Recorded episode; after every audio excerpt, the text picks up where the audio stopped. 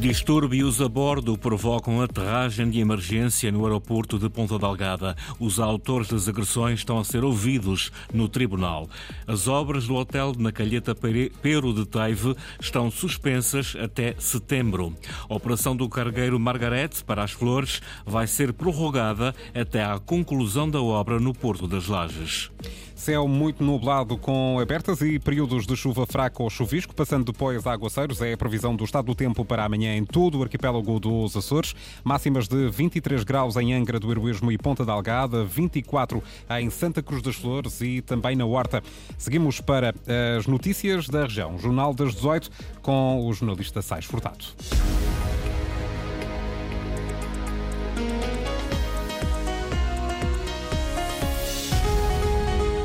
Aterragem de emergência ontem à noite no aeroporto João Paulo II. Ocorreram distúrbios a bordo de um avião que partira de Frankfurt com destino a Punta Cana. A segurança do voo esteve em risco. O casal que causou as agressões físicas foi detido após a aterragem e está agora a ser ouvido pelo Tribunal de Ponta Delgada. Luís Branco. Estão presentes a tribunal. Os dois cidadãos estrangeiros aguardam as medidas coercivas aplicáveis. Uma história pouco usual ocorrida a bordo de um avião de Frankfurt com destino a Punta Cana. Altercações a bordo determinaram o desvio da rota e a aterragem conforme nos conta o comissário Bruno Pinto, comandante da Esquadra de Segurança Aeroportuária no aeroporto João Paulo II. Havia distúrbios, agressões físicas no, no interior da aeronave e que uh, estes distúrbios estavam a colocar em perigo uh, a segurança de, dos demais passageiros e da própria aeronave. Uh, estes dois cidadãos recusavam-se a cumprir as ordens dadas pela, pela tripulação em nome do comandante, pelo que foram detidos e permaneceram detidos por ordem do, do comandante da aeronave.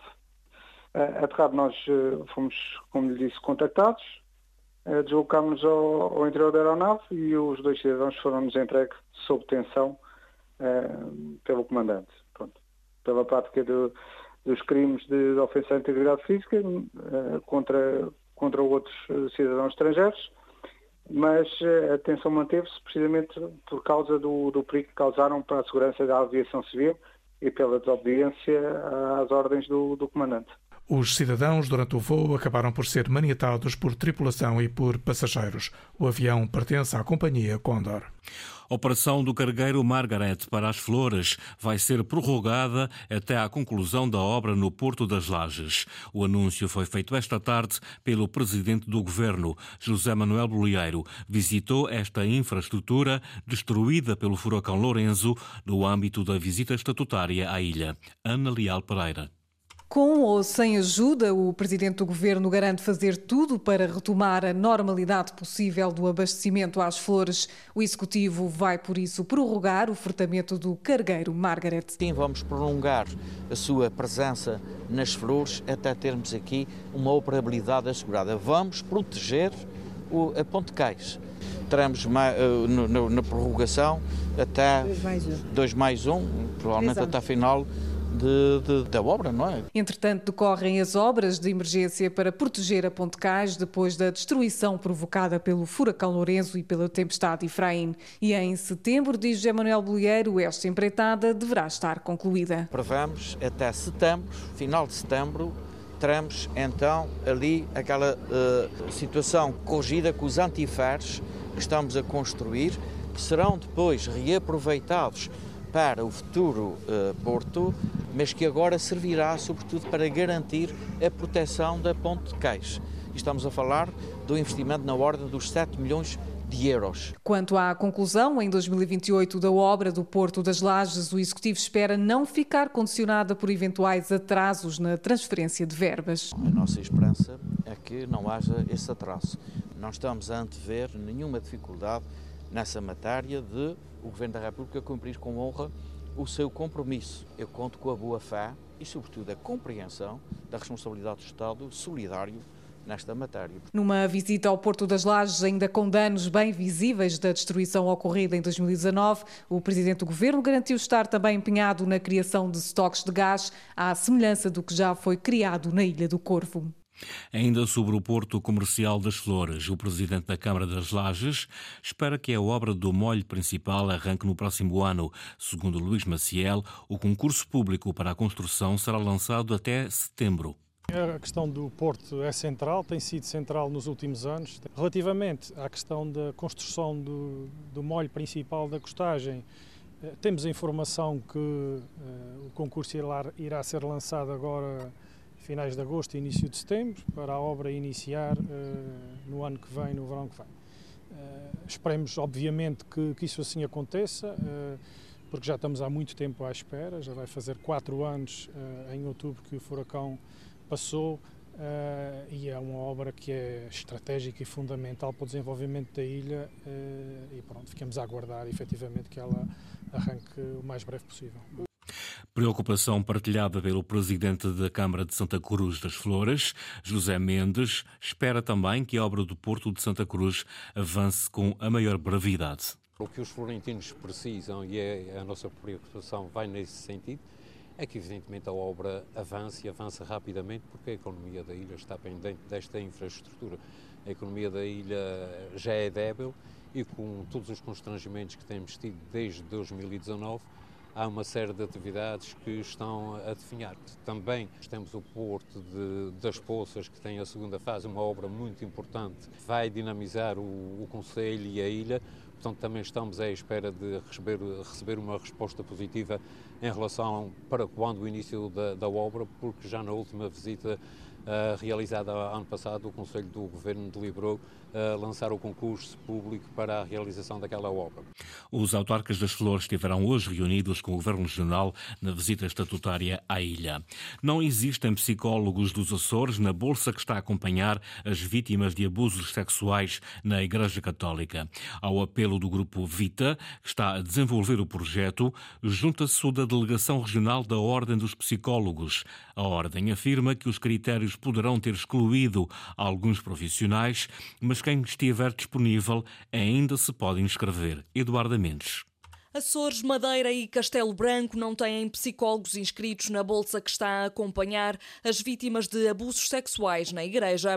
O Grupo Vita, que está a desenvolver o projeto, afirmou em comunicado que até ao final de maio tinha recebido 16 pedidos de ajuda, mas existem ainda regiões descobertas. Nos Açores não temos assim muitos psicólogos que reúnam especificamente os critérios específicos para trabalhar, eh, dado o o próprio Grupo Vita definiu. Uh, além de terem uh, de ter, ser especialistas em psicologia clínica e da saúde, há um conjunto de requisitos que possivelmente reduziu significativamente o número de, de, colegas, mas isso não inviabiliza que qualquer interessado, qualquer colega interessado, possa o fazer comunicando à ordem dos psicólogos eh, através da Bolsa de Emprego. Marco Santos, presidente da Delegação Regional dos Açores da Ordem dos Psicólogos. A 17 de julho vão avançar as formações especializadas com incidência na violência sexual e intervenção psicoterapêutica. Psicólogos e psiquiatras ainda se podem inscrever na Bolsa. Nos Açores, todos estes que reuniam estas condições, eh, estes requisitos, eh, foram contactados por mail para, na eventualidade de terem interesse em, em, em, colaborar. Portanto, até uma dada data, mas para todos os efeitos continuam na possibilidade de, de, de se poder eh, inscrever. Já estão inscritos 70 profissionais a nível nacional. A distribuição geográfica não é uniforme, mas em caso de existirem pedidos de ajuda em áreas descobertas, poderá haver recurso às tecnologias e ao acompanhamento à distância. O presidente da Câmara da Horta minimizou hoje as reivindicações de duas petições entregues no Parlamento sobre a variante à cidade e sobre os prédios da Rádio Naval. Carlos Ferreira entende que os investimentos públicos não podem ficar condicionados sempre que alguém se manifestar contra determinada obra. No caso dos prédios da Rádio Naval, lembra que eles estão reservados para alunos e professores da Escola do Mar. Ricardo Freitas. A Comissão de Política Geral do Parlamento analisou de uma assentada duas petições entregues na Assembleia, ambas relacionadas com o Faial. A primeira subscrita por António Amaral, que contesta o traçado e a dimensão da segunda fase da variante à cidade da Horta, obra que considera estar sobredimensionada. Faial não, não tem muito tráfego automóvel, não existe nenhum motivo que justifique uma estrada desta dimensão. Menos não foi apresentado nenhum estudo que, que justifique esta, esta dimensão. Mas na resposta aos subscritores, Carlos Ferreira, presidente da Câmara da Horta, também ouvido pelos deputados, diz que a obra não pode ser adiada sempre que alguém estiver contra. Não é possível suspendermos um investimento desta dimensão, com esta relevância, sempre que alguém tiver uma opinião contrária quem governa tomar decisões e, por vezes, as decisões afetam algumas pessoas. A segunda petição é subscrita por Paulo Decmota e tem a ver com a reabilitação dos antigos apartamentos da Rádio Naval da Horta. Os peticionários entendem que aqueles prédios devem também servir às necessidades habitacionais de quem mora na ilha. Não é só dizer, olha, não, estes 24 apartamentos a gente precisa para a escola. Então que se explica aos feialenses Acho que aqui é importante é responder a quem assinou a petição e quem tem preocupações com a questão da habitação, que se explique porque é que eles não podem ser usados para outro fim. Mas o presidente da Câmara da Horta diz que aqueles apartamentos se destinam aos professores e alunos da Escola do Mar dos Açores. O desenvolvimento e a expansão da Escola do Mar dos Açores têm de ser salvaguardados, têm de ser preservados. Nós eh, devemos ter o cuidado de não colocar em risco o projeto de grande dimensão e grande ambição para a Escola do Mar dos Açores. Em ambas as situações, Carlos Ferreira parece não ter sido muito sensível aos argumentos invocados pelos peticionários. As obras do hotel na Calheta Pero de Teive estão suspensas até setembro. O anúncio foi feito hoje pelo presidente da Câmara de Ponta Delgada durante uma Assembleia Municipal extraordinária. Mas ele responde-lhe, ele responde, olha, Posso lhe dizer que a Câmara Municipal de Ponta Delgada recebeu um ofício por parte da empresa promotora desse investimento e que solicitou, apresentou um requerimento a suspender as obras do hotel, eh, do hotel que está programado para a Calheira Feira de Teivo até o próximo mês de agosto e setembro.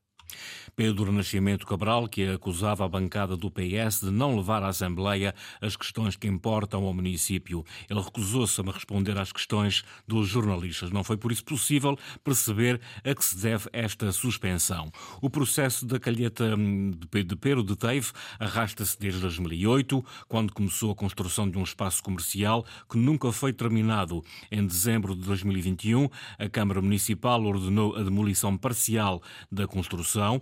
O que resta do edifício, que ainda não está terminado, irá albergar um hotel e um jardim público. Declarações feitas estas numa Assembleia Municipal, como disse, extraordinária e dedicada a olhar para o estado do município e das suas freguesias. Inês Linhares Dias. Num encontro em que até o tamanho das pedras da calçada foi analisado, houve alguns temas quentes: a habitação, a mobilidade e a segurança ou a falta dela, a ação social e a reabilitação do centro histórico. O mercado da graça não podia passar entre os pingos da chuva. Questionado pela bancada socialista, o vereador do urbanismo adiantou que os trabalhos a mais custaram 1 milhão e 131 mil euros. Marco Rezendes garantiu ainda que não foi feita nenhuma alteração ao projeto arquitetónico inicial e que os ajustes são todos de ordem legal. Há novidades na gestão de resíduos. O município quer avançar com um novo modelo de recolha seletiva porta a porta que deverá arrancar em todas as freguesias. O aumento do consumo de droga, da mendicidade e das pessoas em situação de sem-abrigo abriram lugar a um debate sobre segurança no Conselho. O Executivo lembrou o reforço de 15 agentes da Polícia Municipal, a reativação do Conselho de Segurança e a intenção de implementar um sistema de videovigilância. Da bancada do PS vieram questões sobre a possibilidade de libertar os efetivos da Polícia Municipal de algum do trabalho burocrático e sobre o inevitável efeito da videovigilância mover a criminalidade do centro da cidade para as zonas limítrofes. Esta última questão não teve resposta. Sem resposta ficou também o repto da iniciativa liberal, que pediu coragem para avançar com soluções de consumos vigiados e a questão levantada pelo PS sobre a localização da nova residência universitária. Ficou claro, no entanto, que esta residência deve ficar no centro de Ponta Delgada, até como forma de combater a insegurança, um ponto que voltou sempre à discussão. O Governo da República justifica a exclusão dos agricultores açorianos dos apoios nacionais à produção por não interferir, para não interferir com a autonomia das ilhas. A justificação do Ministério da Agricultura surge numa resposta à agência Lusa. Nos últimos meses, o Governo dos Açores, a oposição e os agricultores têm criticado a exclusão da região dos apoios nacionais para mitigar o impacto da guerra da Ucrânia e a consequente subida de custos. O Ministério, tutelado por Maria do Céu Antunes, esclarece que as portarias referentes à medida não incluem as regiões autónomas, uma vez que em causa está, e cito, um apoio financiado em exclusivo pelo orçamento do Estado do continente.